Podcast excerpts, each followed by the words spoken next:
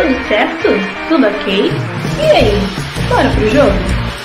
Vem chegando seu melhor programa esportivo, o primeiro só com mulheres opinando, o MFC Mulheres Futebol Clube. E para entrar em campo em busca desse título, já viemos com a famosa escalação do 4-3-3. E no gol, cê é louco, mano. Ela da terra do pão com mortadela. Na lateral direita vem a arrestada da terra do cuscuz. A dupla de zaga é formada pela terra do Pequi, que é bom demais da conta, sou. E ela que é uma barbaridade da terra dos pampas, tchê. E fechando a linha defensiva, vinda da terra da açaí, é ela mesma. Beleza, é égua. E no tração da balança temos quem ama um pão de queijo, vai Fazendo essa ligação perfeita na meiuca temos ela, que carrega seis estrelas no peito. Já preparando para atacar, mas ainda no meio vem ela que pega o trem São Cristóvão e para logo na terra do samba. Fazendo trio de ataque temos na ponta esquerda ela brilhando com uma estrela imponente. Na ponta direita temos ela que, como Nelson dizia, todo passa, menos quem das três cores, passará jamais. E na cara do gol é bafo, bafo, festa na favela, brother. E claro, né? Nossa equipe técnica. Eu, a sua narradora preferida de toda a semana. E ele, né, claro, o nosso gandula, para colocar a bola em jogo e nada mais. Então pegue seu goró e vem em campo conosco em busca desse título, amigos. Tamo junto!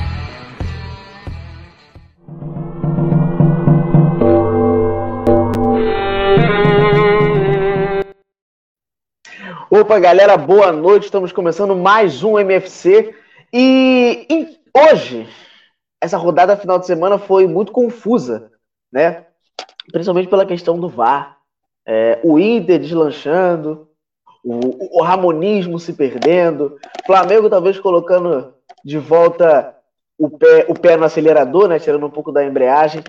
Mas antes de tudo, a gente começa com o melhor time do Brasil e ponto. Ah, mas não, melhor time do Brasil. Portuguesa, melhor time do Brasil.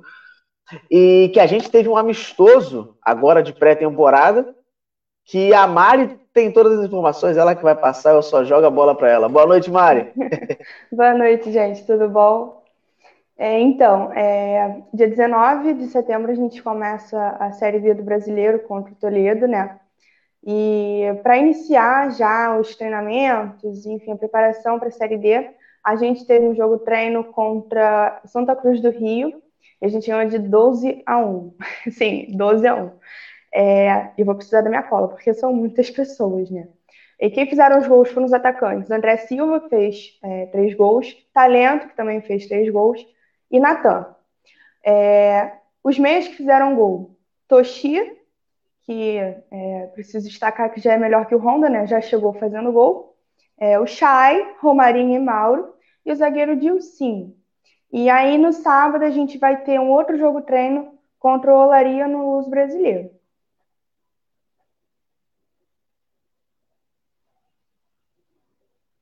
Meu Deus, minha internet não está me colaborando.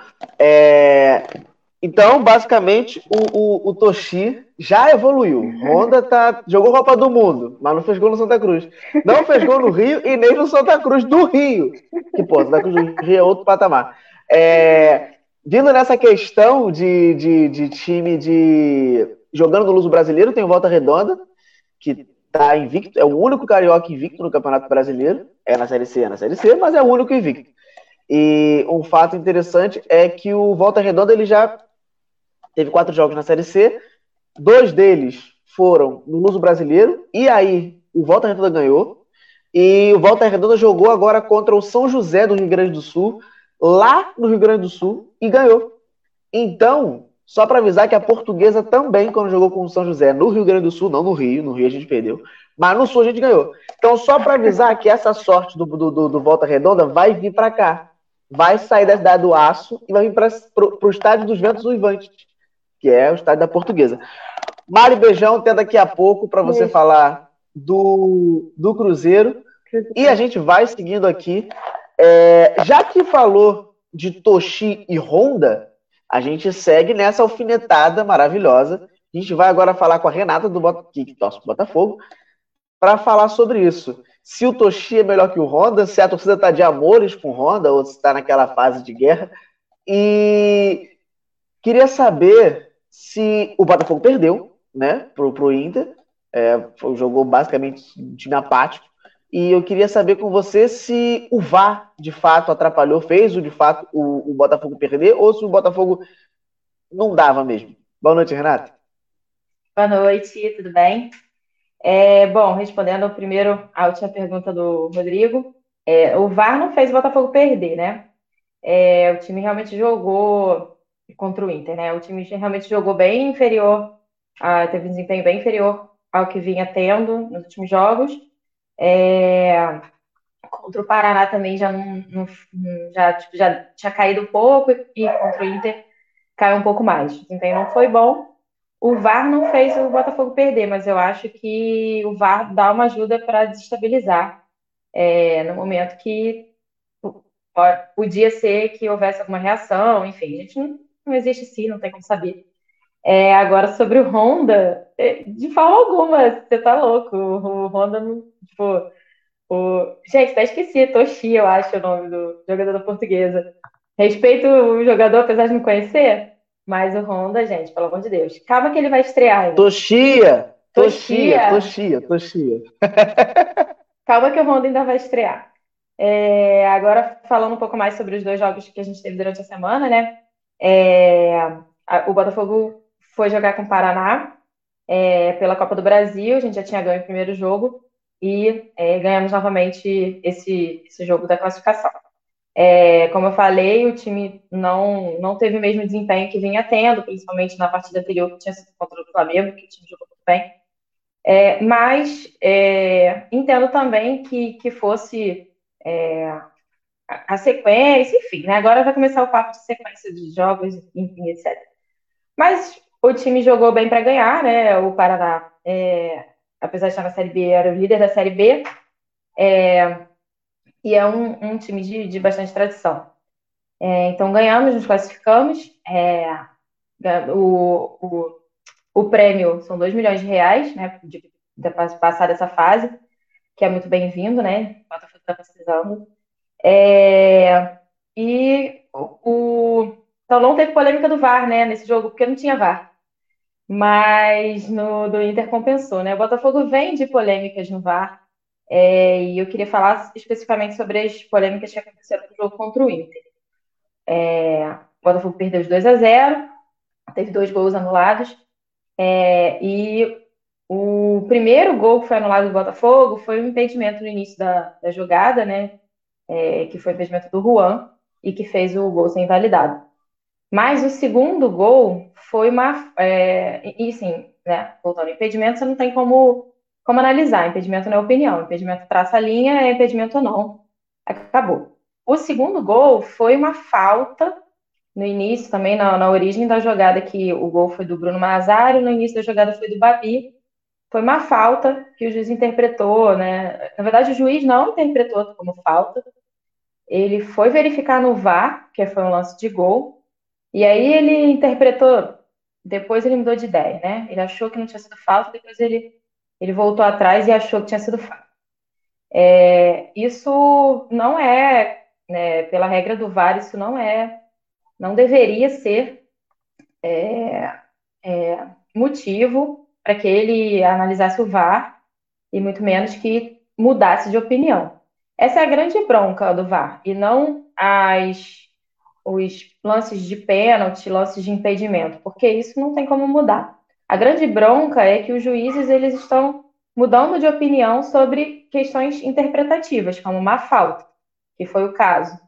É, teve um lance também no outro jogo, não vou só para ilustrar, jogo do Flamengo, Santos e Flamengo, primeiro gol anulado do Santos, que foi também uma questão interpretativa, vamos dizer assim, do árbitro ter voltado atrás.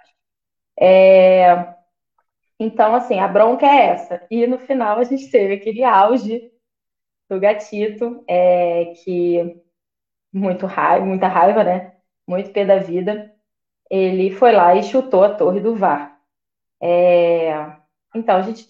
Na imprensa, esse nome, né, ontem hoje, é, criticou muito a atuação do, do, do VAR. É, o Rizek deu, uma, deu um, um tweet é, polêmico até, né? É, se comprometendo, falando que é, a manchete era dizendo que com VAR polêmico, o Botafogo perdeu para o Inter. Ele falou que não foi polêmico, foi uma avacalhação. É, e eu vou ter que concordar com o Rizek, que de fato, é, do jeito que tá, não tá legal, tá demorando muito, todas as análises de VAR estão demorando muito. É, mas assim, o Botafogo já falou, o Montenegro, né, que tem um papel importante lá dentro do Botafogo, falou que vai entrar com uma representação. É, eu acho que é isso que a gente tem que fazer, mas é, sinceramente, a minha opinião é que esse, essa polêmica, assim, ela desestrutura é, e talvez ela possa atrapalhar até mais do que ajudar. A gente entrar nessa, nessa, nesse lance de, ah, o VAR atrapalha, o VAR isso, o VAR aquilo, isso desestabiliza os jogadores. Toda vez que tiver lance de VAR, o jogador já vai ficar tenso, vai ficar nervoso, vai em cima do árbitro, né? Enfim. É, e acontecer até um cartão, uma expulsão desnecessária por, por conta disso, né? É, Renata, hoje, a gente estava até falando no grupo agora há pouco, que o Botafogo vendeu uma leva, tá numa limpa geral. É, isso é bom ou não é bom para o time?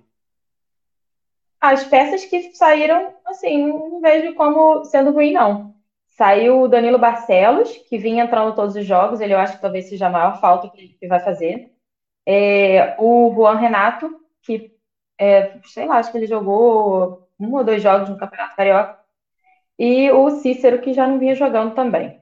É, eu acho que a maior perda vai ser o Danilo Barcelos, porque ele estava ali compondo elenco, entrando todos os jogos, foi titular, é, e é um, é um bom jogador, é um jogador que é, faz um, um, lateral bom. A gente está com o Vitor Luiz, que é, na minha opinião, o melhor jogador do time no momento, afastado, porque teve que fazer uma cirurgia de apendicite, e ele estava né, ali revezando com, com, com o Guilherme na lateral. É, mas eu acho também que tem outros jogadores que podem ter o mesmo papel que ele e o mesmo desempenho. Assim, não acho ele extraordinário, acho ele um bom jogador, mas o Guilherme, por exemplo, eu acho muito melhor do que ele. É, é muito mais. Ele é mais forte, ele é mais assertivo, mais rápido.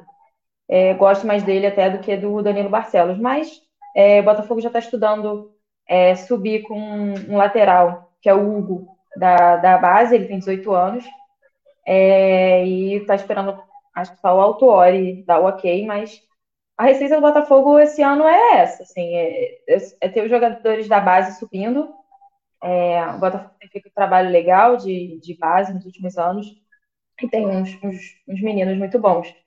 Então, é, acho que o, a receita vai ser essa, assim, não não tem nenhum jogador de fora para substituir Danilo Barcelos, vai ser a subida do Hugo mesmo.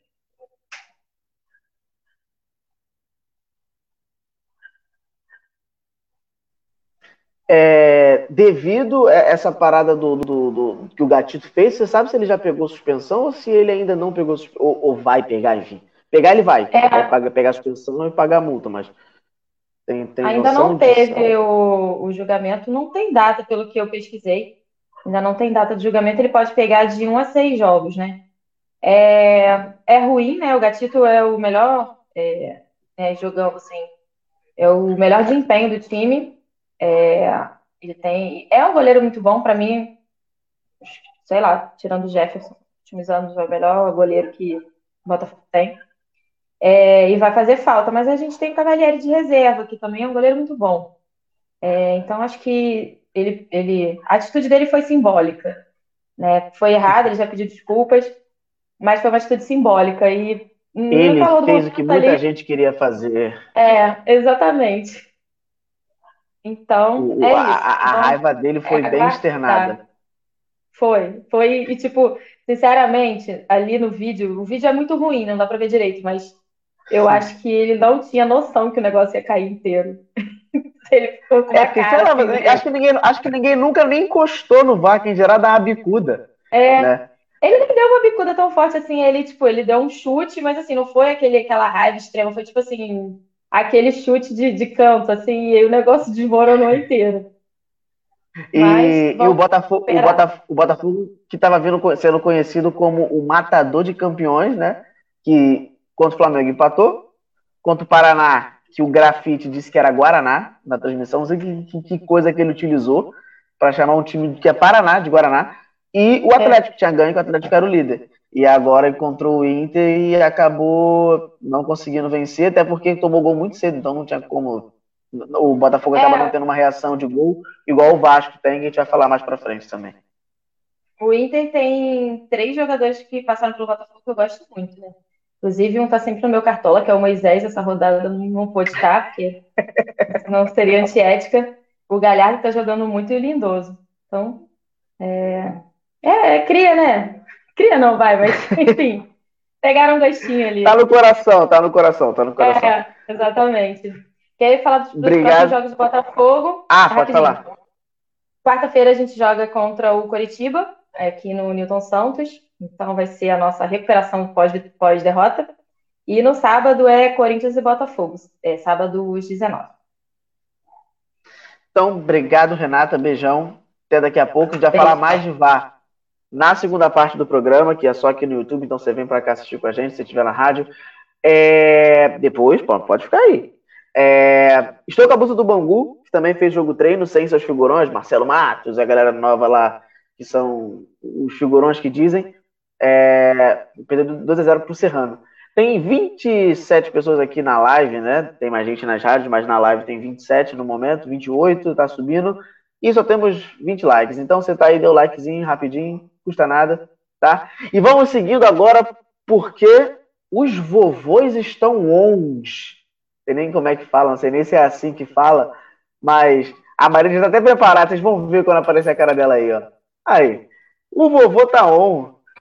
Muito boa é, noite. Mas, mas não, é o, o vo, não, não, é o vovô, são os vovôs, porque ainda tem o Fred aí, é. que de muleta entrou e, e, então, e, e liquidou o jogo, né? Boa noite. Fala um pouco aí desse clássico aqui do Fluminense que tem contratações. Vou, falar, vou começar a falar um pouco sobre o jogo contra o Figueirense, né? Que o Rodrigo tá falando que achava que o Fluminense não valia a pena jogar. Vou relembrar aqui. Eu falei que ia ser 2 a 0 que não ia ser só 2 a 0 como ia ser 3 a 0 e acertei o placar, né? 3 a 0 Não ia conseguir acertar que os três gols eram do Nenê, né? Mas teve aí gol de pênalti, gol de falta, gol durante o jogo. Então, eu sempre critiquei muito o Nenê, agora eu tenho que falar bem dele, né? E graças a Deus o vovô tá on, né, para ajudar a gente. E a gente se classificou no jogo de terça-feira por 3 a 0 contra o Figueirense. E estamos aí on para a próxima fase da Copa do Brasil. E com relação ao jogo de domingo, foi domingo, sábado, é, Fluminense Vasco clássico. 2 a 1 a gente tomou esse golzinho bobo no final, mas o Fluminense dominou o jogo, né? O gol do Dodge, do Dodge, na verdade, né? Eles, o nome se fala Dodge, muita gente chama de Dodge, enfim, mas é Dodge. Golaço, golaço. Fred entrou, eu fiquei, eu juro que eu fiquei assim, meio com o pé atrás quando o Fred entrou, né? Mas eu acho que o Fred está aí para isso, para entrar quando for necessário. Eu achava que achei que foi uma partida necessária ele ter entrado. Fez um golaço e assistência de Ganso. Então, quem criticou o Fred, quem criticou o Ganso, eu, Nenê, foi uma semana horrível, porque os três brilharam. O Fluminense ganhou um clássico contra o Vasco, que muita gente estava, ah, líder do campeonato, ganhamos, ganhamos do Inter na outra rodada, que é o líder atual do campeonato. Então a gente está super bem, não tem nem o que reclamar, a não ser essa contratação aí do Danilo Barcelos. Assim, posso sendo sincera, não conheço muito bem o jogador. Mas eu acho que o Fluminense contratar um jogador para ser reserva e ainda do Egídio, o Egídio é um cara que eu também sempre corneto, corneto bastante, né? Mas assim, se for para contratar um jogador, tem que contratar um jogador melhor ou da, da, do mesmo nível, né? Não um jogador pensando na reserva. Como a Renata mesmo falou, se eu não me engano, ele é o segundo reserva do Botafogo, né? Tem titular que está afastado, está problemas médicos, não sei direito, departamento. Tem o que entra mais, que eu acho que é o Guilherme, e ele disputa essa posição com o Guilherme. Então, assim, qual a necessidade? Um cara de 30 anos, se não me engano, 29 anos ele tem, contratos de dois anos e meio. Isso aí é pra gente atrasar mais o salário que já tem, né? O cara vai vir para ser reserva. Então, assim, não entendi legal. Gostaria que tivesse. Que o Mário pudesse falar sobre essa contratação, porque eu fiquei pé da vida. E é isso. Tamo firme aí na Copa do Brasil, tamo firme no Brasileirão. A gente enfrenta o Atlético Goianiense, o Fluminense gosta de perder para esses times assim de menor expressão, né? Então tô com o pé atrás também. Ganha do líder, do vice-líder, mas aí pega o Atlético Goianiense e eu não sei o que pode acontecer. É, você falou, né? Eu queria que você me desse também o número da Mega Sena, por favor. Porque alguém me falar que vai meter treino, ainda falou assim: pode me cobrar. Bateu pode, no peito, pode me cobrar. Botou moral. Mas o, o, E você tirou uma dúvida muito grande minha, que eu não sabia se era Dodge, Dodi ou Dodge. Eu não é, fazia Dodge. ideia. Não, Dodge. Dodge. Ih, agora nem é eu Dodge. falar. É Dodge. Ih, cara, ô, decide. Jogador Dodge. de seu time não é do meu. Dodge. Dodge, Dodge. tá. O, você acredita que o Fluminense vai manter nessa nessa, nessa frequência ou você acha que pode ter uma decaída? Porque o Fluminense é que tem um elenco muito idoso, né? Vamos dizer assim. E eu queria saber se, se você acha que ele vai manter essa base de, de, de, de frequência de, de vitórias, de boas. Boa, não, não só vitórias, mas boas atuações, ou você acha que vai dar uma decaída? Então, acho que o Odaí achou o time finalmente, né?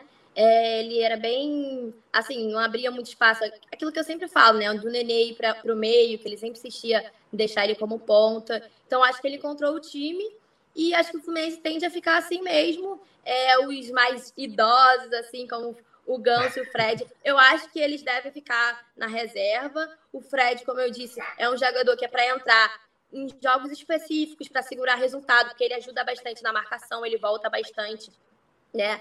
Apesar do Evanilson ser tá rendendo muito menos do que a gente espera dele, eu acho que ele tem que ser o titular do Fluminense, né? Ele tem muito para mostrar ainda. E é isso. O Nenê tá jogando bem. Olha eu falando isso, gente. Eu nem acredito que eu tô falando isso. e eu queria saber com você também, porque assim, o Ganso entrou, deu o passe, Fred fez o gol. Você acha que tem vaga para esses caras no time titular ou você faz então, o Ganso vai disputar não, não tem como. Né?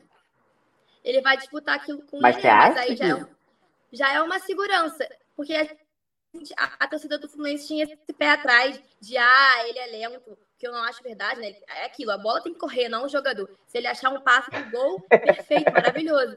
Então, ele, eu acho que ele vai disputar ali com o Nenê. O Nenê tá tendo essa boa sequência que ele tá tendo, ele, é, ele é o titular, não tem que questionar né? Mas agora a gente fica seguro de ter é, o Ganso como atuando bem, como reserva. E se ele precisar entrar, a gente vai estar tá com segurança com ele ali, entendeu? Então eu acho que é mais ou menos nessa pegada. Sim. Não precisa, os dois não tem, podem tem... jogar juntos. tem um pedido entendeu? aqui para é você, que a Mari, a Mari pediu para você falar que o Cruzeiro vai subir na moral, e eu, eu, eu boto, boto um pouquinho a mais, bate no peito aí, tu, pô, tem Sulana, fala que a portuguesa vai subir também e fala assim, porra, pode não. me cobrar.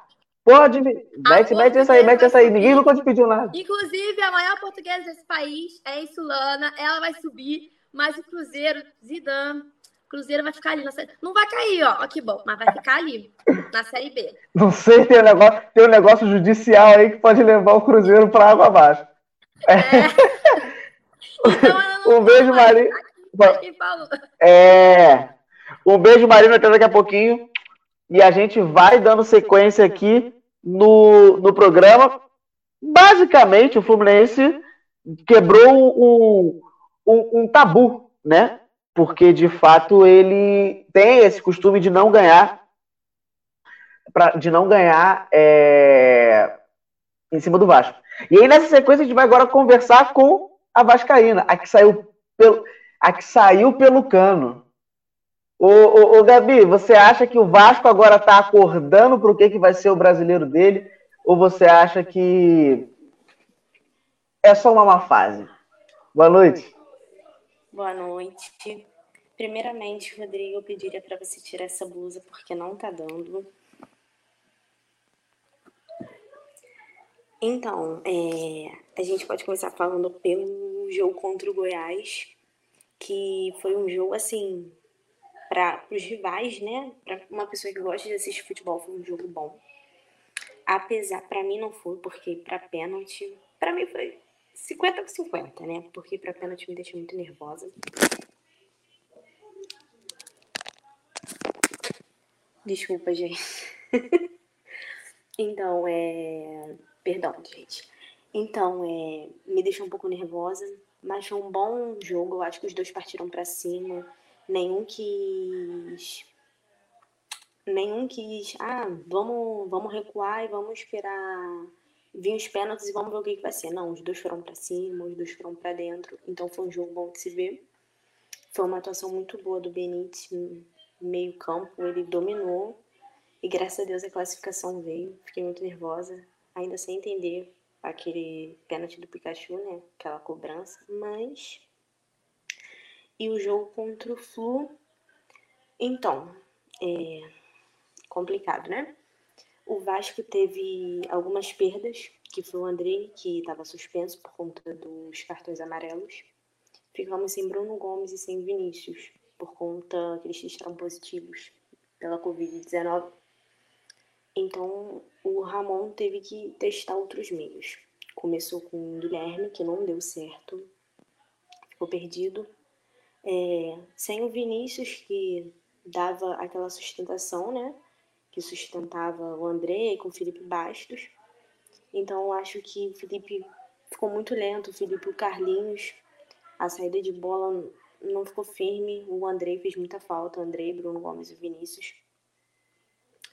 Mas eu acho que foi bom, porque não foi boa a vitória, tá, gente? Não foi nada lindo. Mas é bom pro Ramon ver as possibilidades que ele tem, do jeito que vai ficar bom. É claro que ninguém quer perder um clássico, né? Mas eu acho que acontece o, o Fluminense. ia falar. Opa, gente. O Fluminense teve seus méritos, foi um belo gol, né? Do Dude Dodge, não sei o nome dele. É, mas é isso, eu achei que ficou muito lento. Eu achei que o Vasco sentiu muito. Tanto o Vasco quanto o Ramon sentiram muito a ausência dos meninos. É, mais uma vez, o Cano ficou tipo, totalmente apagado. Só ficou o Thales, mais pela esquerda. Pode, pode continuar falando, só vou fazer uma pergunta depois aqui. É, olha só, já é, já é a segunda vez que o telefone cai e eu não falo nem nada. Eu não falo nem. Quem tá vendo no YouTube tá vendo que o telefone dela caiu duas vezes. Se cair a terceira, é uma representatividade vascaína. Se cair a quarta, olha só, olha só. É, você estava falando do Thales. É, a galera critica muito o Thales, Magno. Mas se você pegar o segundo tempo do Vasco, o Thales Magno ficou perdidaço. Porque o pessoal bota, vai, corre aí, vai, se ferra aí, você é novo? Ih, tu é novinho, corre aí. E não adianta, porque ele, ele não é alguém que arma as jogadas e não, não chega no cano. Então fica nessa dependência. Quem, quem chega ali? Ninguém chega. E aí eu queria saber essa questão, se você é uma das que criticam o Thales Magno ou sei lá. Então, gente, é porque o meu fone só tá funcionando de um lado.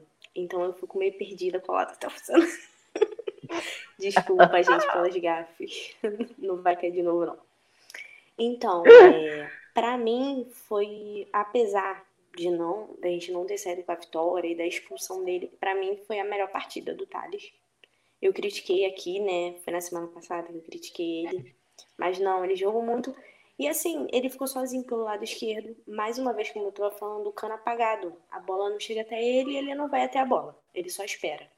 E quando ele teve a chance, chutou fraquíssimo. Então, eu acho que essa ausência dos meninos foi bom pro Ramon dar uma mexida para tentar um outro esquema, porque o Felipe Bastos sem o André ficou totalmente lento, lento demais. O Carlinho até tentou dar uns chutes, uma saída de bola, mas também não deu certo. É, no meio da semana o Vasco jogou contra o Goiás. E o que, o que você acha de, de, de comparativo né, do, do Vasco no meio da semana e o Vasco no fim de semana?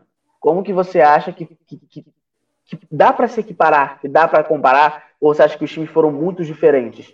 Porque eu acho que o problema do Vasco é não começar ganhando. Não sei se você concorda comigo. Então, eu achei que o Vasco estava jogando com muito mais vontade contra o Goiás. Eu não sei se é por causa da classificação. eu ainda não consegui entender, mas teve uma grande diferença. E também o Benítez voou, né? Foi, muito, foi um jogo muito bom para ele. Mas eu acho mesmo que o Vasco entrou muito desanimado contra o Fluminense. Não sei o porquê. Eu não sei se.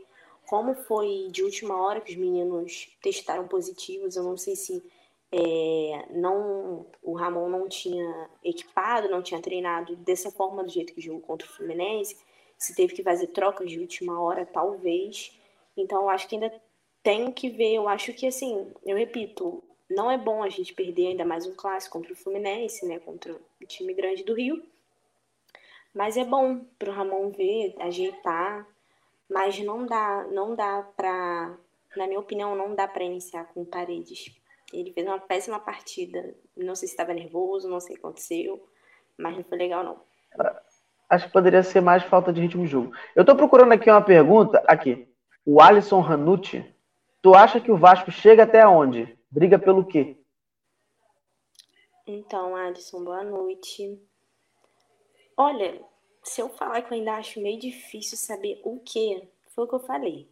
A gente se empolgou muito, a gente se empolgou muito no começo, mas eu acho que foi boa, assim, entre aspas, mas foi um choque de realidade para a gente ver que o Vasco, na minha opinião, não está tendo um plano B. Eu não sei como é que o Ramon tá treinando, mas esse time que ele botou contra o Fluminense não deu certo. Eu não sei se tá, o pessoal tá nervoso, se não estava entrosado, ou se talvez estavam até meio cansados pelo jogo que teve no meio da semana. Mas assim, eu como torcedora, eu espero que pegue lá em cima, né? Mas, é, o, Alisson, o Alisson deu um parecer aqui dizendo que talvez o cansaço, né? O Vasco precisou correr atrás do Goiás, até porque tinham perdido o primeiro jogo. Aí contra o Fluminense o time já não estava 100%. Pode ser, mas tá muito cedo para meter esse Miguel de cansaço eternamente. Não. É porque não tem é, só sim, velho no então, time do Vasco. É uma possibilidade, né? Foi o que eu falei, pode ser que seja isso, mas até então não é algo certo, porque o jogo foi na quarta-feira. Então, não. pelo amor de Deus, gente. E também a gente tem reserva, ou seja, toda vez. Então a gente só pode jogar um campeonato, é isso? A gente tem que ficar preso no campeonato, senão a gente fica cansado. É, ou se classifica, essa aí. Ou se classifica para um campeonato e perde três pontos em outro. Mas eu espero que Eu espero que eles se entrosem mais, mas eu venho parabenizar o Thales, porque pela foi para mim foi a melhor atuação dele, apesar da expulsão, que eu achei que ele perdeu a cabeça, mas eu acho que é um menino novo, não vou não vou anular porque ele teve culpa, a gente não pode ah, perder, perder a cabeça. Não, a gente tem que ter um o jogador ele precisa ter um emocional forte. Ah, nossa, tá perdendo, ah, vou revidar a falta. Não. Mas eu acho que o menino novo Exatamente. tem que aprender e eu acho que a gente não tem que crucificar. E acho que estão crucificando o Ramon também. Gente, o Ramonismo não vai fazer milagre toda partida. Então, acho que a gente ainda não tem o que criticar. Acho que a gente tem que esperar um pouquinho. Esperar um pouquinho não, mas acho que a gente tem que ter um pouquinho mais de paciência. E a gente também não pode tirar o mérito do Fluminense, né? É, Gabi, brigadão. Até daqui a pouco. Um beijo. E agora a gente vai... Oi. É, eu só queria comentar uma coisinha. Eu acabei Pode falar. sem tomar muito tempo de vocês, é rapidinho. E não caiu não, tá, gente? Eu só apoiei aqui no, na minha perna. O... Olha! Oh. Sabe o que, que tá me irritando? O que tá me deixando irritada é essa tua blusa, Rodrigo. Tá me desconcentrando. Não tá legal isso, não. Não tá, não. É porque, é porque vai começar a Série D. O Bangu é rival, então eu, não, eu tenho que usar logo essa blusa, que por sinal ela é toda rabiscada, igual aquela do Vasco, lembra? Esses aqui são os campeões do estadual de, do Bangu, que eu esqueci agora a data aqui, não lembro. Os dois títulos estaduais do Bangu tem a galera assinada aqui, o Marinho, enfim, vários outros jogadores, o Ado, o Ado tá até aqui embaixo. É, e aí foi, foi, uma, foi a minha blusa que eu comprei em Madureira, Fui no jogo, o meu amigo Emerson, que era assessor de imprensa de lá, me deu o prazer de ficar no campo lá e eu comecei a catar autógrafo de Deus e o mundo. Mas relaxa, eu tenho blusa do Madureira também. O dia eu apareço. Eu vou falar pro, eu vou falar pro Duba enviar uma camisa pra você, tá? Autografada. Ah, tá. Mano, porra, Duba não dá nem ingresso pra torcida, quem dirá. É. É, ah. né? Vamos, deixa abaixo. é, não, o que eu ia falar é que o, teve aquele, aquele problema com o Anderson Martins, e pelo que eu li, eu não sei se é certeza, se alguém souber pode comentar aí, mas que ele retirou. O Vasco estava devendo, eu acho que 900 mil. Então eu acho que ele tá com vontade de voltar, hein? Acho que seria um bom banco pra gente. Sem ah. ressentimentos. Beijo, Gavita, daqui a pouco. E a gente vai dando sequência. O nosso programa, o nosso canal está com 595 inscritos. Por mais 5 a gente não faz 600. Então, você está assistindo, se inscreva no canal rapidinho. E vamos dar sequência para um time que acabou de botar o pé no acelerador. Bom, é o que parece. Teve uma semana né, de treinamento. Mas é, é aquele negócio que a gente fala, né, Débora, do, do, do, do torrent, do torrent, né, que demora para baixar, para atualizar as paradas. Então, será que foi isso? Com uma semana de tempo, deu para o Flamengo se atualizar? Boa noite. Boa noite, fala nação, tudo bem? Então, é... falar um pouquinho hoje, né? Hoje estou um pouquinho mais feliz por causa da vitória, né? Então, depois de uma semana direta de trabalho, deu para deu perceber uma sensível melhora no time. Não voltou a ser o time de 2019 não, e nem vai voltar a ser, porque né, o Jorge Jesus e o time de 2009 vão ficar para sempre nas nossas memórias. Mas, assim, é hora de desapegar e pensar no, no time estilo Dome de ser, né? E especificamente sobre o jogo, a maior surpresa, assim, para mim, diferente, né, foi o Michael de titular. Bom, ele, per ele perdeu duas ótimas chances de gol, né? Uma, inclusive, com sem goleiro, que foi inacreditável. Mas achei assim, que ele foi bem participativo, a assistência do gol né, foi dele e tal, mas na minha opinião acho que ele é um jogador que, que entra melhor no segundo tempo, como ele normalmente era aproveitado, né? Ele corre muito, dá um gás quando os adversários já estão cansados na, na segunda etapa, né? Então, assim, para mim, o Pedro Rocha teria sido melhor, uma melhor opção como titular, mas assim, não comprometeu o rendimento do time, então tá ok também, perto do que estava tá maravilhoso. É... Rodrigo Caio e Gabigol eram dúvida, né, mas recuperaram a tempo de jogar o que eu acho que assim, foi, um mais, foi, foi mais um bom trabalho do, do departamento médico do Flamengo. E eu acho que assim, tem uma coisa que o time não pode reclamar de jeito nenhum no Flamengo, é disso, sabe? Do departamento médico. E graças a Deus o Gabigol jogou, né? E fez valer a lei do ex. Perdeu duas chances bizarras de gol? Sim, perdeu. Mas meteu dele, isso que importa, e foi o primeiro no campeonato com a bola rolando, né? E fora o gol, achei que ele, assim como o time no geral, jogou melhor. O Bruno Henrique, que, meu Deus do céu, ainda está deixando bastante a desejar. Tomou o terceiro amarelo, não sei se forçado ou não, enfim. Mas ele está bem, bem caído ainda no Bruno Henrique, está deixando bem, bastante a desejar. Em contrapartida, Thiago Maia jogou muito bem, Diego Alves também fez umas defesas excelentes. O René, improvisado na lateral direita, ele fez o que pôde, né, coitado. Mas, mas eu acho que o Isla poderia ter começado a jogar poderia ter começado jogando, né? Ou mesmo o Mateuzinho, eu preferiria. É... Eu não falo isso só porque o Isla entrou bem, não. Ele estava no meu cartola. Então, tipo, eu estava botando fé de que ele ia começar, mas tudo bem. É... em relação às substituições, me surpreendeu que finalmente ele mexeu mais do que vinha mexendo, né? Ele fazia só duas substituições, enfim. É, acho que todos que entraram, entraram bem, o Arão, o Diego, é, Everton Ribeiro e o Isla, né? O César também, mas foi porque o Diego Alves se machucou. É, e principalmente o Isla, né? Ele, ele chegou mostrando serviço. Eu gostei, indo até a linha de fundo, cruzando, eu curti bastante. E o Flamengo fez um segundo tempo bem bom em relação ao que a gente vinha vendo, né? O maior problema, com certeza, é a quantidade de gols perdidos é uma coisa inacreditável, assim. E aí isso aí não dá para botar acreditar o Domi, né? É falta de tá faltando qualidade ali mesmo na finalização. Aí já é um problema individual dos jogadores, mas é, realmente tá, isso está comprometendo, sabe? Graças a Deus não comprometeu o resultado, mas lá na frente pode fazer diferença, né? Questão de saldo de gols e tal. E não dá para deixar de falar sobre o VAR, né? Que foi um assunto que deveria, na minha opinião, ser muito menos polêmico do que, do que foi ontem, toda uma polêmica envolvida né, é, nesse jogo. Então, a questão é que os gols foram ilegais. Então tem que anular e ponto final. Não existe espaço para discutir o que não está dentro das regras, né? Na minha opinião. Ah, quantos gols precisa fazer no Flamengo para valer um? Precisa fazer um, mas tem que ser legal. Entendeu? É muito engraçado que assim, antes do VAR, a galera falava assim: ah, quando tiver VAR, o Flamengo não vai ganhar nada. Ganhamos quase tudo no passado. É, aí agora é assim, ah, agora que tem VAR, o Flamengo só ganha porque tem VAR. Ah, gente, vai descartar, pô. Ano passado, na semifinal da Libertadores, contra o Grêmio, tiveram três gols nossos anulados. Uma semifinal de Libertadores. E assim, é, a gente não, né, a gente pode não gostar ou não concordar com a regra. Pode, mas reclamar quando agir certo, para mim, não dá. Então, cara, parem de chororô, bora jogar bola. E é isso. A única observação que eu tenho, né, em relação ao VAR ontem, que eu concordo, é a demora, que ultrapassou o limite do razoável. Isso aí realmente indefensável.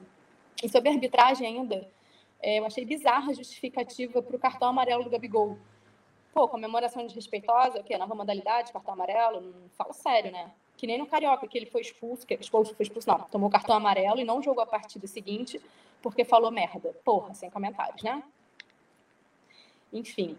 É... É, me tira, meu, comentário do jogo, eu queria saber, porque assim, tem um comentário aqui do, do Matheus Andrade. Se você quiser fazer comentário, entre no YouTube, faça comentário aqui no YouTube, tá, galera? Que aqui a gente consegue ver certinho. É, não entendeu, a, é, não, Renê colocou o Soteudo no bolso. Cara, eu achei uma avenida Renê ali, vendo o jogo, tudo quanto é bola pela lateral, Santos embora. Felipe Luiz já acredito que tá. Acredito não, tá mal desde o início do campeonato, tanto fez um gol contra o primeiro jogo.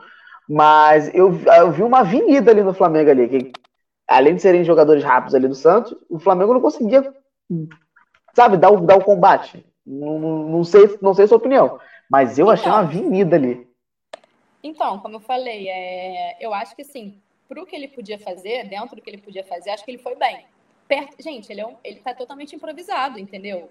Então, assim, é, foi o que eu falei, eu não acho que a atuação dele não comprometeu o time. Poderia ter sido melhor? Poderia. Por isso que eu, eu, eu preferiria o Isla. Ah, tá sem ritmo de jogo. Mas, cara, o cara tem um, um puta físico.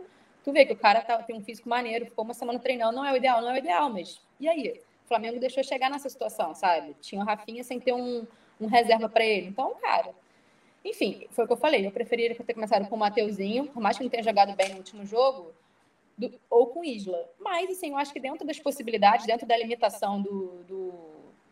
E, gente, do René, acho que foi ok. Não tô dizendo que foi bom, entendeu? Eu acho que foi ok. Deixou uma passagem ali, deixou, mas alguma coisa de ruim ia acontecer, sabe? Não ia ser perfeito. Então, bom, deu, deu certo, ganhamos. Então, assim, passou. É, o, o Flamengo agora acredita-se que vai dar um, uma deslanchadinha, talvez, né? Um proje é um projeto.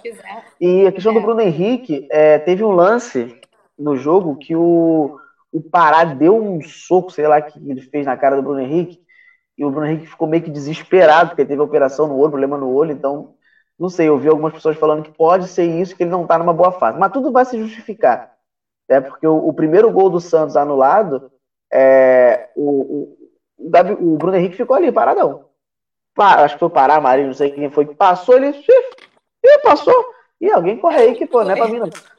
Deixa ele correr. Foi quase é, isso. É, eu, não, eu não sei o que, que faria, porque assim, o Bruno Henrique joga muito. Ano passado foi uma parada muito atípica, e olha que ele joga muito. Então talvez a galera tenha, esteja dando muita expectativa para algo que talvez não se repita. Não sei.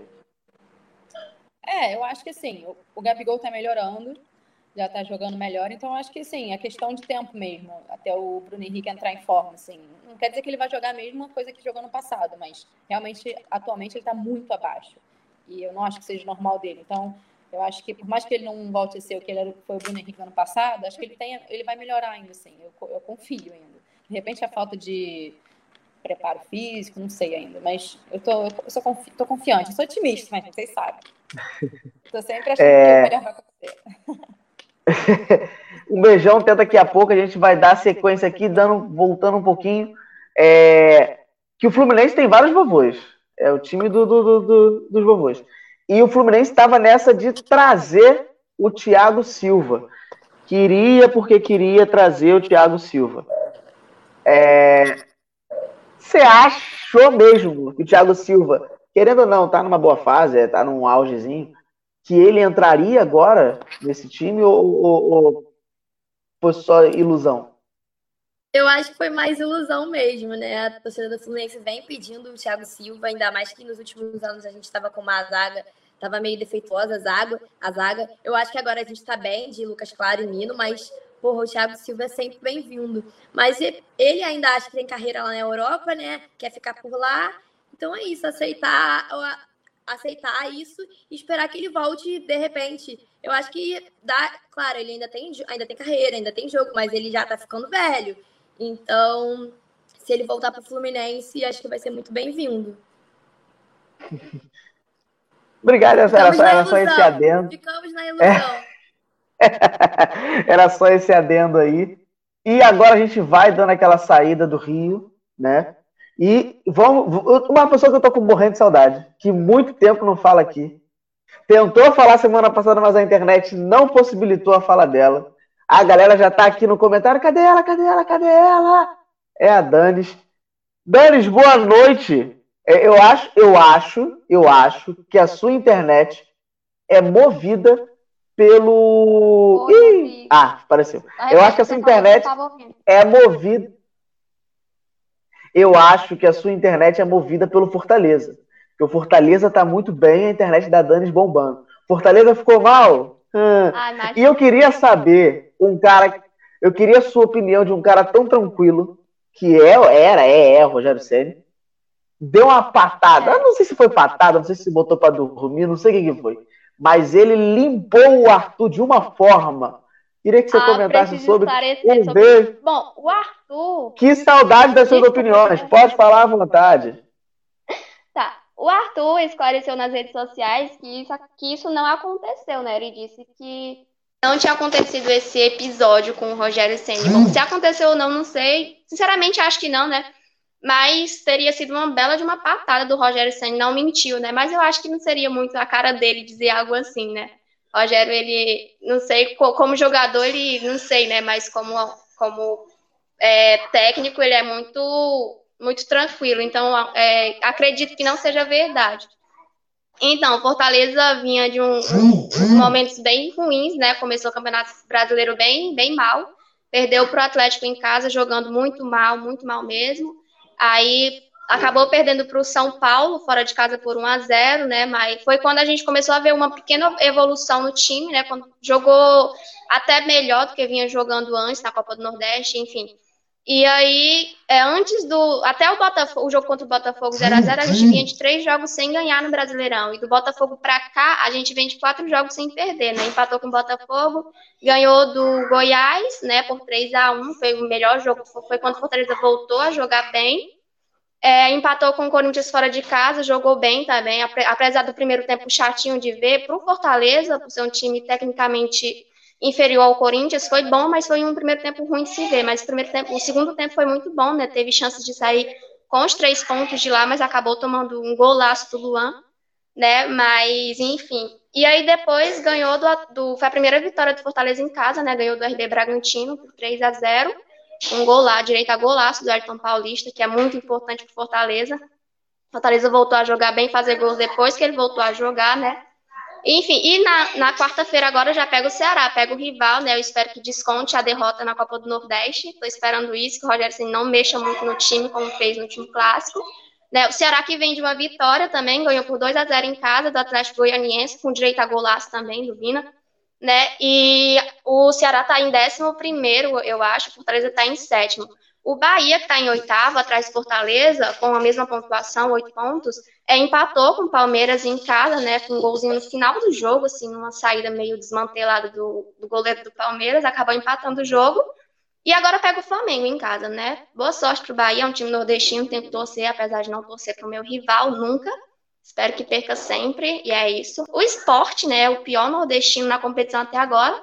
Só vem de uma vitória em cima do Ceará na primeira rodada e um empate, né? Acabou é, perdendo para o Coritiba, com um golzinho no final do jogo também, na rodada passada. E agora pega o Grêmio fora de casa, né? Boa sorte ao esporte, apesar de eu achar que vai ser um jogo bem difícil, né? Principalmente por ser fora de casa. Enfim, para a Série A é isso, né? Falando de Série B, o Náutico vem de uma vitória em cima do Guarani, Náutico que é o 11 colocado.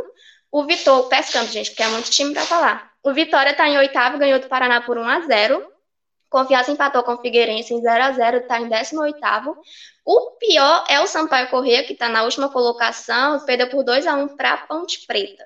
CSA perdeu para o arquirrival por 2 a 0 está em 16 E o CRB, até agora, é o melhor nordestino na Série B. Né? No momento, nesse início de campeonato, é o melhor cotado para subir dos times nordestinos. Está em quinto, né? Ganhou do CSA por 2 a 0 na rodada. É, o Fortaleza ainda joga a Copa do Brasil ou não? Fortaleza joga assim, como foi campeão da Copa do Nordeste ano passado, a moto tá passando.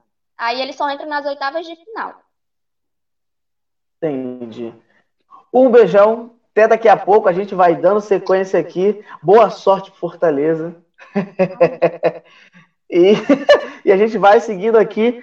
Eu vou chamar, deixa eu só ver aqui na minha cola que eu acabei de botar aqui e eu já esqueci.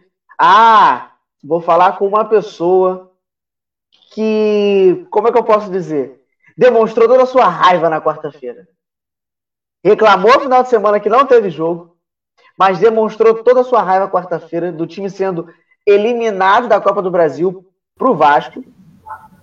Andresa, me diz o que, que você ia fazer com o Rafael Moura. Você ia botar o seu bicho feroz para acabar com o Rafael Moura. Que bicho feroz é esse, meu Deus? Eu ia colocar. Ia colocar ela para morder o Rafael Moura. Não queria que ela mordesse só o Rafael Moura, não. Queria que ela mordesse o Bessa também, para aprender a bater pênalti. Mordeu o Marcinho também, por ele existir.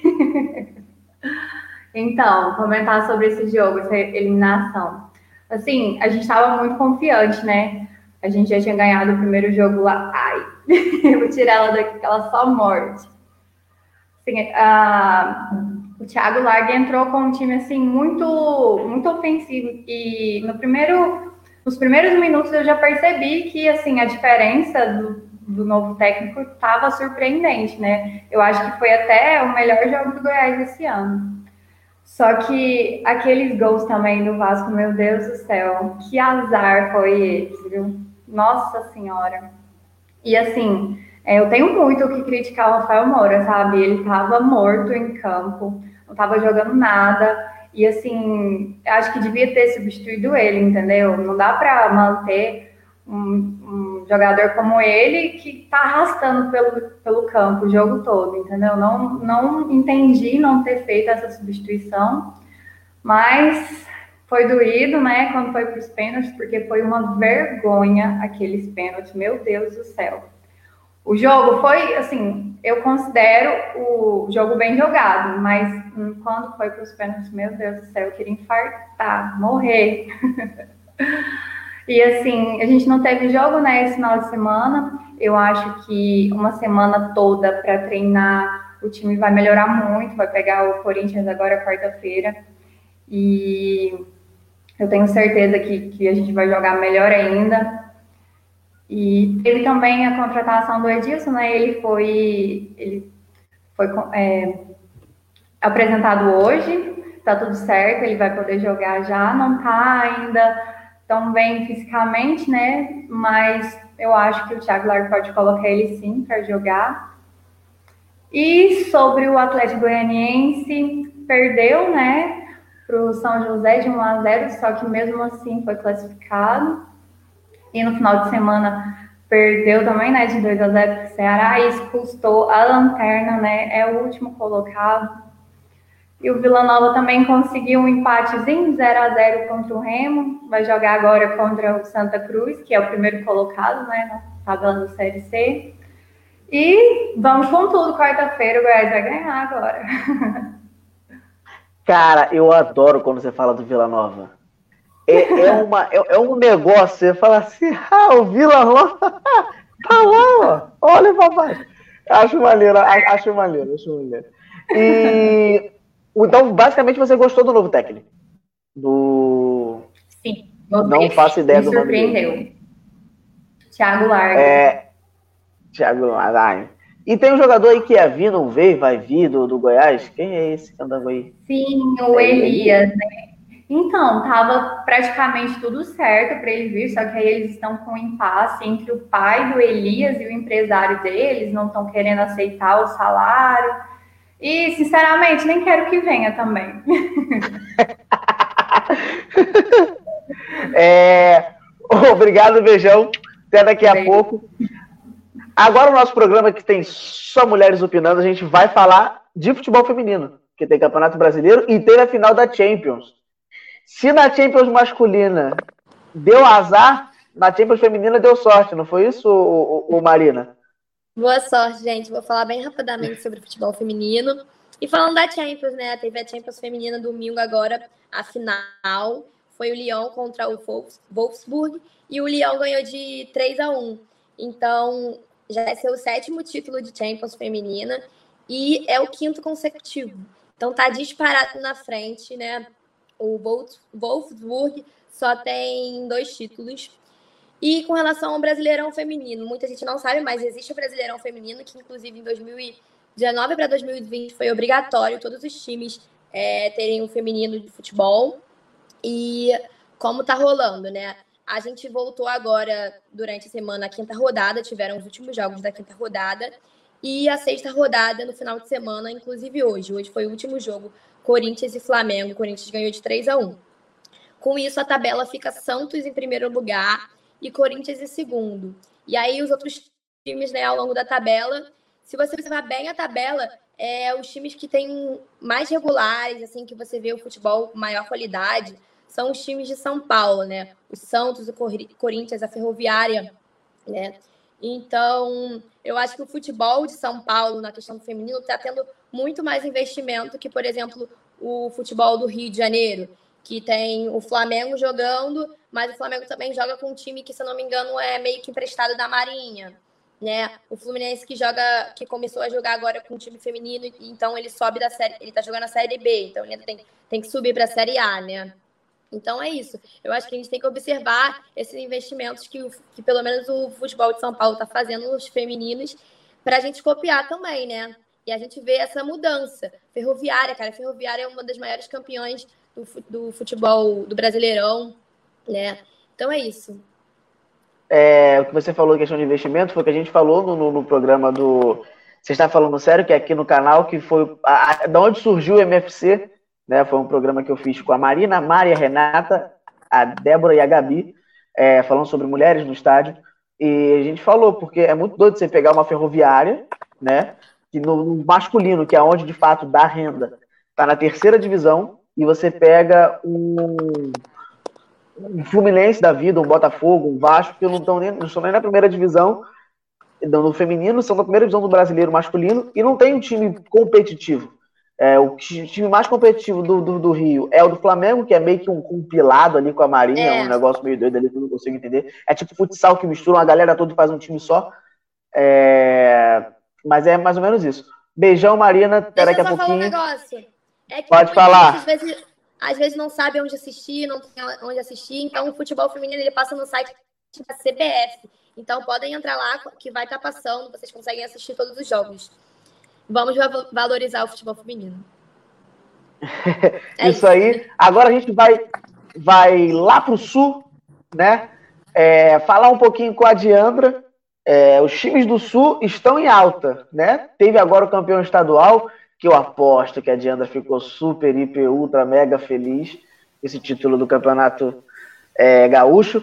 O Inter líder é, Operário na Série C desbancando Deus e o Mundo. O Atlético Paranaense e o Curitiba aí estão talvez mal das pernas. É...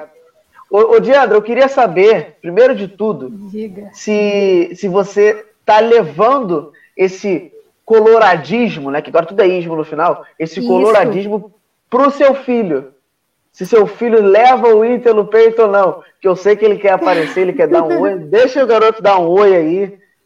Olha, ah, alguns clubistas dirão que estou errando, né?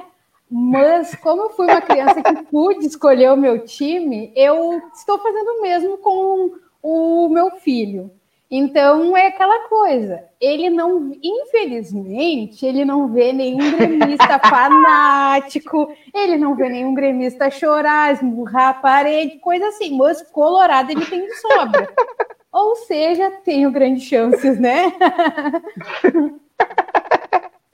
e ele, ele, não queria aparecer na televisão aí que ele falou, Já foi, já foi convencido a partir para outro modo da casa. Ah, então, Então, beleza. É, eu queria é, que você falasse sobre essa questão do Inter de estar tá contratando jogadores também, né? não, não só na liderança, não só do título do, do, do, do Galchão e outros times do Sul, mas o, o Inter está contratando jogadores velhos.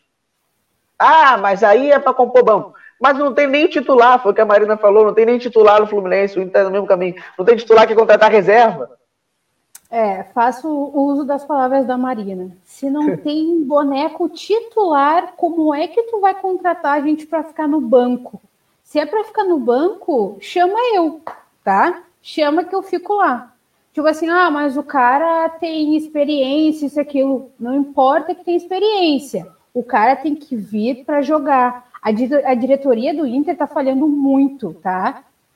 Eles precisam contratar não, precisa, não podem mais ficar à espera de, de jogadores, isso e aquilo, porque tá ficando daí, tá boneco que tá uh, contratado, tá jogando todo improvisado, não tá jogando para onde foi chamado, para onde provavelmente, tipo, continuaria tendo destaque, né?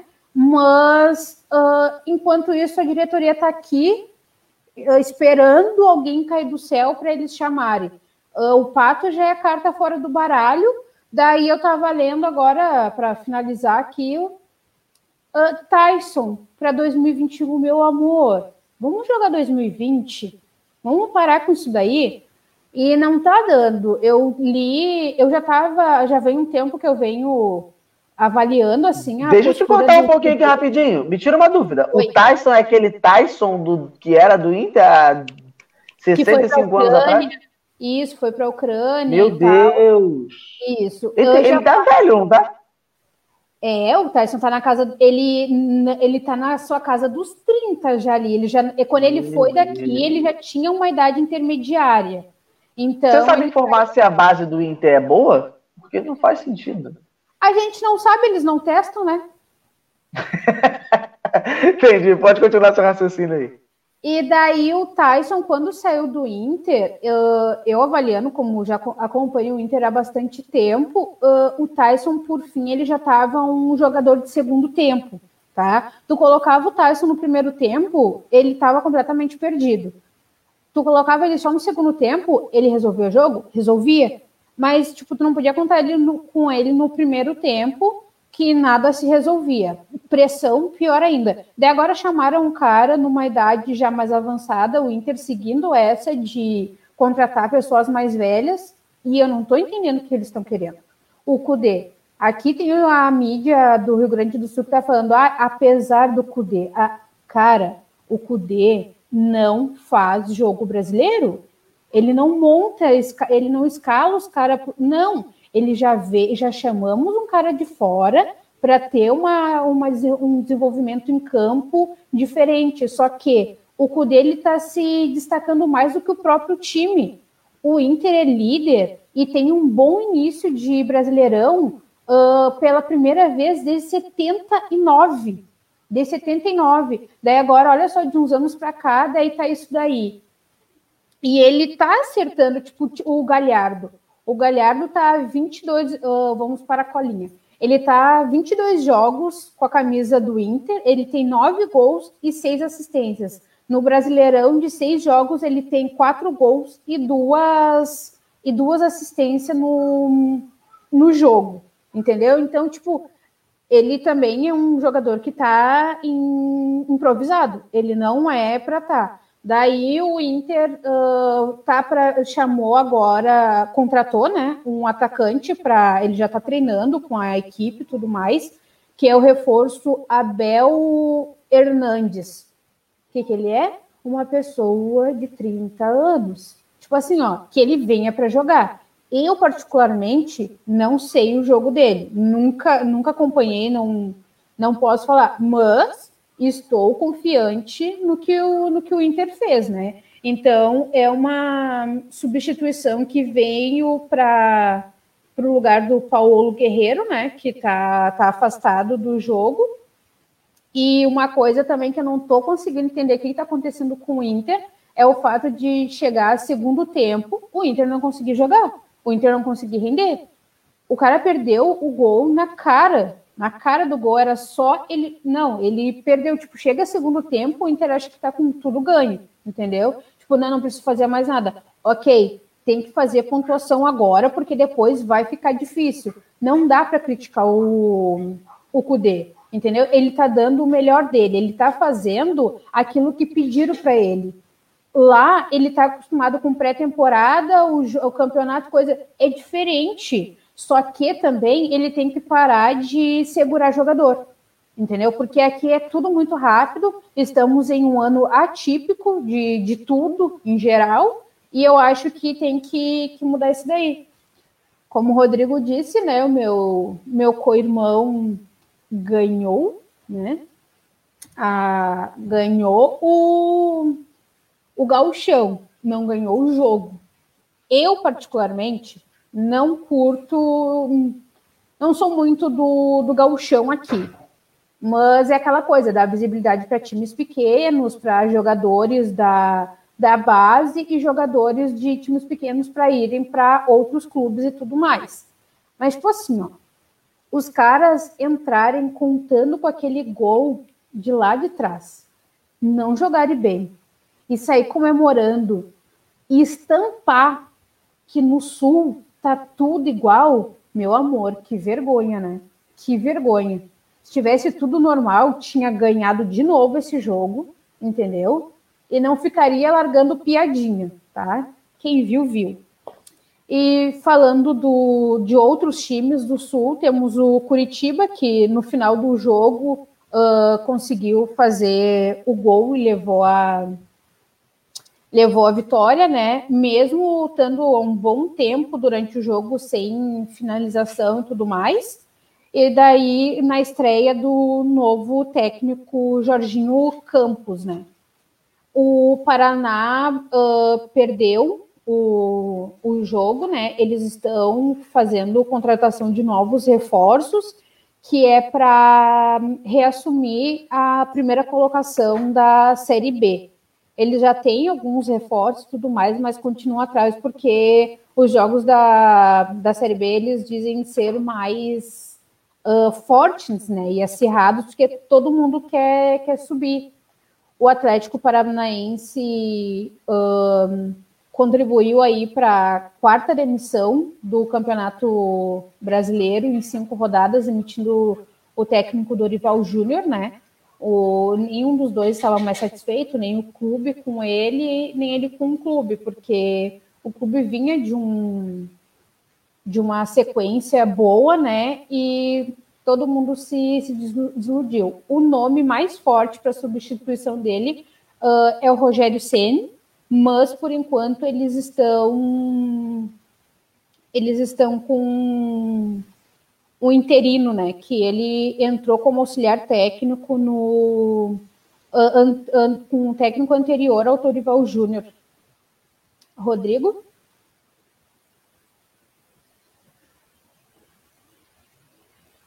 Cheguei, cheguei, foi mal. É... Obrigado, Diandro, um beijo. Beijo. Até daqui a pouco. E a gente vai seguindo aqui o programa agora com uma surpresa. Porque a até o último programa, eu era, tinha menos cabelo aqui. Não fico líder no Cartola. Meu time vai ficar líder na Série D. Eu ia falar que meu time não fica líder, meu time nem jogou ainda. Não, meu time não ficou líder no Carioca. Eu era líder de menos cabelo no, no programa. E agora a Carol me passou. E aí, Carol, como é que está essa situação aí do Cruzeiro? Que eu, ah, vou até botar a Mari aqui, porque eu tenho que botar a Mari, porque eu tenho que falar isso, porque eu, eu, eu pensei muito nessa piada, muito, pensei em besta. É, porque teve clássico, né, na Série B, igual Vasco e, e Duque de Caxias lá em 2009, eu acho, teve a América Mineiro e Cruzeiro na Série B. E aí eu vou fazer a pergunta e já vou sair correndo, vocês dissertem sobre, tipo prova. No clássico, Carol, você está muda, Carol, Carol adora ficar muda. É, no clássico, Mineiro, o melhor de Minas venceu. Fique com você. Então, o Cruzeiro tá me dando tanta dor de cabeça que eu fiquei até careca. Mas, enfim. é, antes do clássico, a gente vai falar da Copa do Brasil, né, Mari?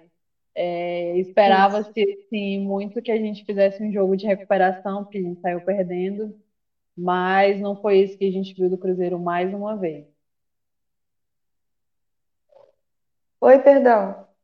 Então, a gente esperava muito que tivesse um jogo de recuperação, mas não foi isso que aconteceu. A gente até fez Ah. 1 a 0, mas a gente jogou o jogo todo assim, naquele ritmo de morte, né? Como a gente já vinha jogando antes, até com o Mano Menezes. O Cruzeiro precisava fazer três gols para passar direto ou ganhar os dois gols de diferença para ir para pênalti. Mas assim, parecia que a gente que estava na frente, a gente que estava com a vantagem. O jogo foi. Ai, perdão, o jogo foi esdrúxulo. A gente empatou com o CRB, time que a gente joga daqui a duas rodadas novamente. É, é muito decepcionante, assim, desde esse dia instaurou-se uma crise no Cruzeiro. É, já queria-se muito que o Enerson saísse, porque o estilo dele de jogar, como eu falei no nosso segundo programa, é o Mano Menezes sem títulos, né? Ele, ele é muito retranqueiro, ele não, não, não tem nada de diferente. Não sei o que a Maria achou desse jogo, mas acho que ela concorda comigo. É, não tem nem como discordar, né? O gol do Giovani mais inútil que ele, né? A gente pisca, o Léo Gamalho faz gol. Então, assim, o primeiro jogo a gente tomou dois gols do Léo Gamalho, que é artilheiro, se não me engano, da Série B. Esse jogo a gente piscou, ele fez o gol assim, porque teve uma confusão, né? Um jogador caiu no chão, desmaiado, ficou mais de 10 minutos desmaiado, se eu não me engano, e todo mundo preocupado, e o pessoal querendo voltar ao jogo. Assim que voltou o jogo, o Léo Gamalho fez o gol, entendeu? Aquele meio de campo horrível. Eu não sei nem por que o Ariel Cabral ainda é titular. E só um detalhe: foi só o Henrique voltar a jogar que o Cruzeiro começou a perder. E eu não acho que seja coincidência. Não sei, né? Sim, tô só jogando que- assim.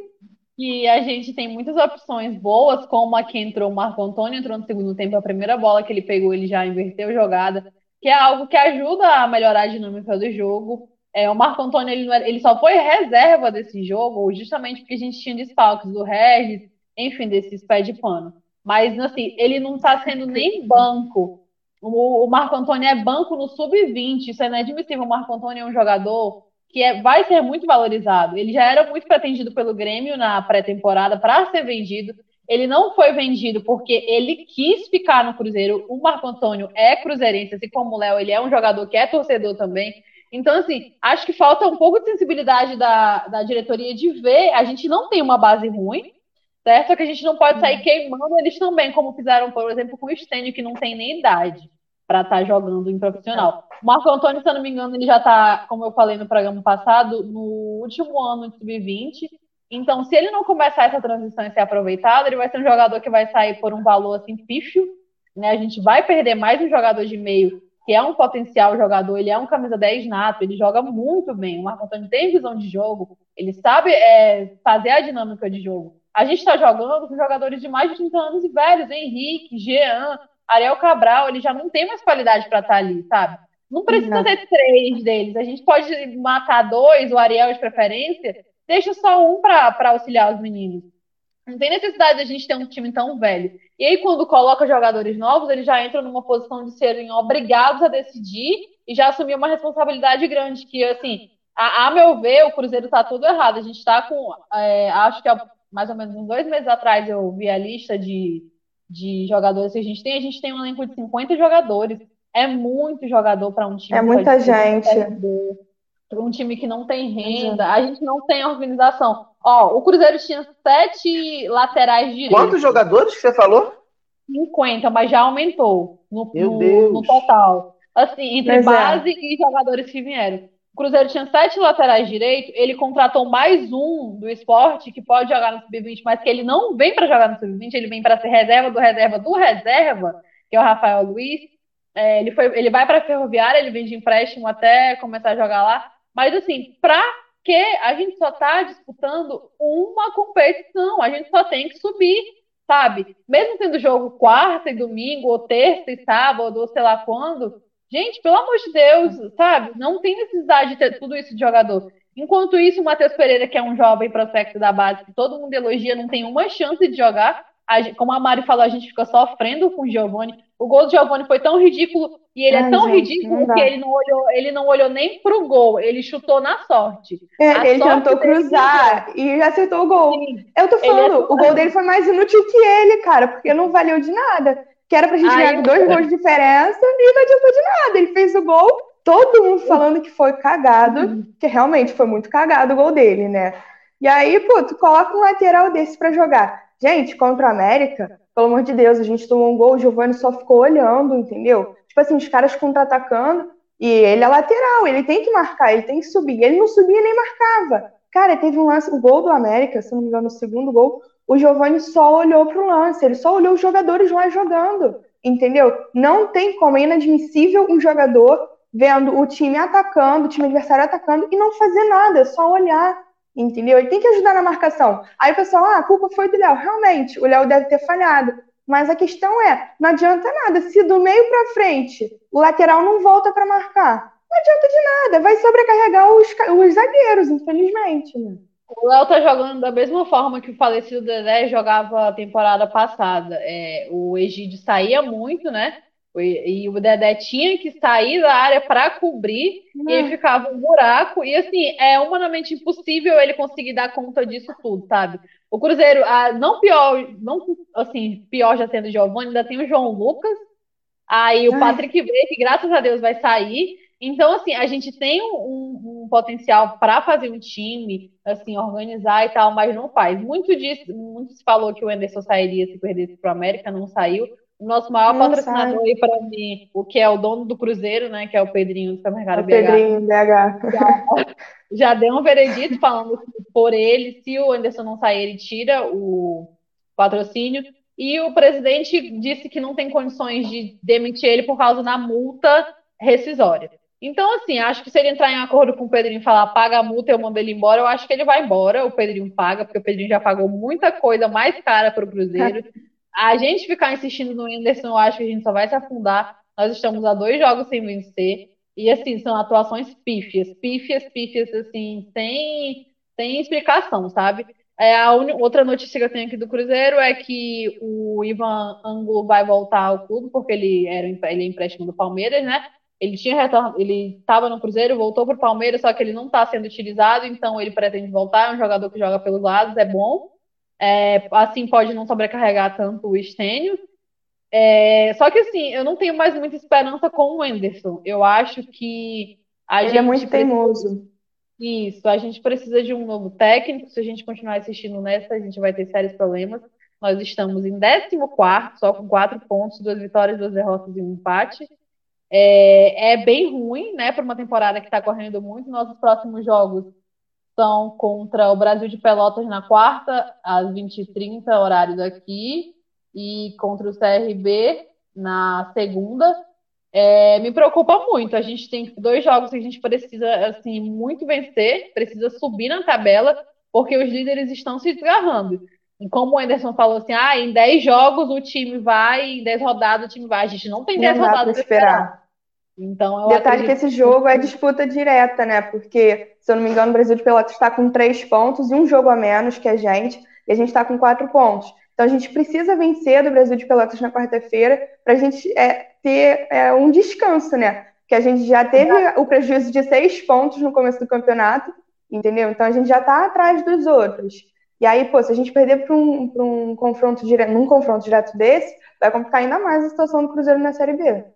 O Brasil de Pelotas é o primeiro dentro da zona. Então, ele tá com três pontos. Se ele ganhar, entra provável. Dependendo da combinação de resultados, o Cruzeiro pode até acabar entrando na zona de rebaixamento. E nem precisa nem de, É, nosso de tempo na rádio- dúvida, né? Nosso tempo na rádio está finalizando, faltam 10 minutinhos só. É, agora, já que a gente está falando de futebol mineiro, que daqui a pouco você falar de futebol do Norte na segunda parte. Um beijo. Já que a gente está falando do futebol mineiro, a gente. Ju tá aí ou, ou, ou não tá aí? Ju tá aqui, tá aqui. Ah, tá. Vou passar pra É, ela. Calma aí. Vamos, vamos falar do campeão mineiro, que teve um grande desafio na sua frente, que foi a poderosa, maravilhosa Tom Benz, né? Que veio, que, que veio surpreendendo, tirando de fato o local que, que era para ser do Cruzeiro, né? Eu, eu, eu, acredito muito que a cara da Carol deve ser Rodrigo engraçado. Mas, mas a, a Tom Benz veio e conseguiu basicamente fazer quase um jogo difícil, vamos dizer assim. É...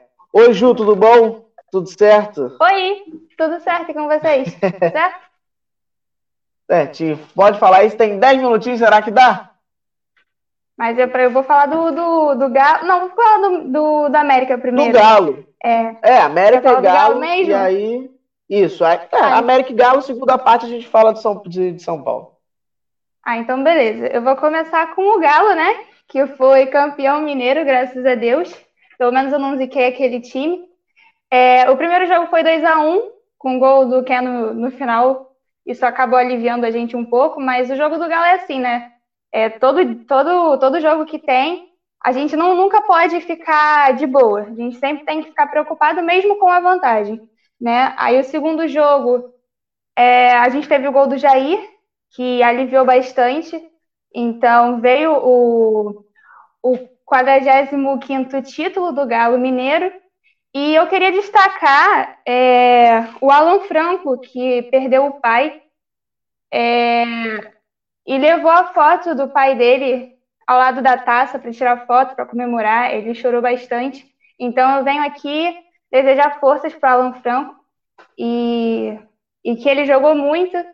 E eu acho que o pai dele vai estar orgulhoso dele, sem, sem sombra de dúvida.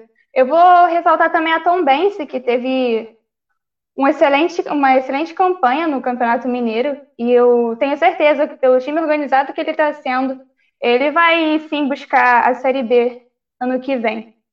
É, com a final do Mineiro, a gente teve o jogo adiado contra o Atlético Paranaense, então a gente acaba pegando agora o São Paulo no, na quarta-feira, não, me desculpa, na quinta-feira, se eu não me engano, às oito da noite. É, e eu vou falar uns destaques aqui, que é o Johan, saiu e o, o São Paulo não escalou o Johan logo de cara, e isso já me deixou bastante aliviada, porque o Johan, de fato, não é jogador de primeiro tempo, não sabe criar, então ele, ele acaba atrasando o time, por mais que ele tenha falado que ele serve para ser 10, ele nunca vai ser meu 10. Meu 10. E é isso. É, o Bolt, aquele jogador mediano, está cobrando 14 milhões do Galo, e, na real, estima, estima-se 14 milhões, porque até agora a, essa parte jurídica está sendo em segredo, mas que tudo indica que o, que o Galo vai ser obrigado a pagar esses 14 milhões. E sobre a camisa do, do o manto da massa, né, a camisa feita por torcedor, vai sair esse mês agora, em setembro, mas o, o site câmera já anunciou que vão ser 30 mil em setembro, 30 mil em outubro e assim diante. E essa ordem de entrega vai ser de acordo com é, as compras, né? Quem comprou primeiro vai receber primeiro. Mas está uma expectativa enorme, já tem várias pessoas assim comentando como é que vai ser e tal, porque é algo inédito. É, para a gente vai ser uma alegria bastante e a gente está bem, bem esperançoso para ver como é que vai ser essa camisa. Então, eu acho que é isso. Quanto ao, ao ao Atlético é isso. Eu destaco o Sampaoli também, que é um técnico que sempre busca atacar mesmo ganhando. Eu acho que isso me deixa bastante aliviada, porque eu não me contento com um gol apenas, eu quero sempre mais, até mesmo para aliviar o torcedor. Então eu acho que isso vai acabar é, deixando o torcedor mais esperançoso para o Brasileirão, né? Que querendo ou não, a gente espera, né? A gente tem uma expectativa em cima disso. É, quanto ao Mequinha, né? Ele ganhou o Clássico Mineiro na Série B por 2 a 1 Eu destaco a boa é, um time bastante organizado do, do América Mineiro. Eu acho que ele aproveitou bastante as falhas do Cruzeiro em, em questão de passe, e isso acabou é, engrandecendo o América Mineiro no jogo. É, quebrou o jejum de quatro anos sem ganhar um clássico, tanto contra o Cruzeiro quanto o Atlético. Então, o Lisca doido aí já tem uma coisa para contar. É, eu vou destacar o Mateuzinho, que é um, um, jogador bastante promissor, moleque novo, e o Balmer, é, Balmerman, que jogou bastante bem essa partida, então eu acho que os torcedores do Mequinha vão respirar aliviados, né? Quanto agora, eles vão pegar o CSA na quarta-feira e o Sampaio Correia no sábado. Lembrando que o CSA demitiu o técnico deles, então lá está tendo crise, então vamos ver como é que o Mequinha vai se sair. E é isso quanto ao Mequinha e o Galo. Perfeito, perfeito, perfeito, perfeito. É que vocês não sabem, mas essa galera aqui, toda que participa do programa, a, a, a Ju tá aqui né, né, na câmera. O nome tá Mari, mas é a Ju, é porque é Ju e Mari Zidane é tudo parente, é tudo irmã. Tudo, é, a gente se mistura. é, essa, essa galera toda aqui estuda, trabalha fora de futebol, então a galera tá. Todo mundo entra, sai, entra, sai, fala, vai estudar e volta e faz prova e vem, tá nessa loucura só. É, um beijo, Ju. Até mais. Até daqui a pouco. Até mais. É, e agora, gente, você que está aqui na rádio com a gente, a gente vai colocar a nossa vinheta, que a gente vai finalizando aqui, mas segue no YouTube, então siga com a gente no YouTube, no Facebook, quem estiver é, assistindo a gente. Um beijo até daqui a pouquinho. É, dois segundos a vinheta, dois segundos, fica aí. E fim de papo! É, gente, o programa acabou, mas não chorem não. Fiquem calmos, tá? Fiquem tranquilos. Sabem por quê? Porque semana que vem tem mais! Neste mesmo horário, neste mesmo local, estaremos juntos. Nos sigam nas nossas redes sociais, no Facebook e no Instagram, como arroba mfc.programa esportivo. E no YouTube, se inscreva no canal. O show vai começar! Até semana que vem! Fui!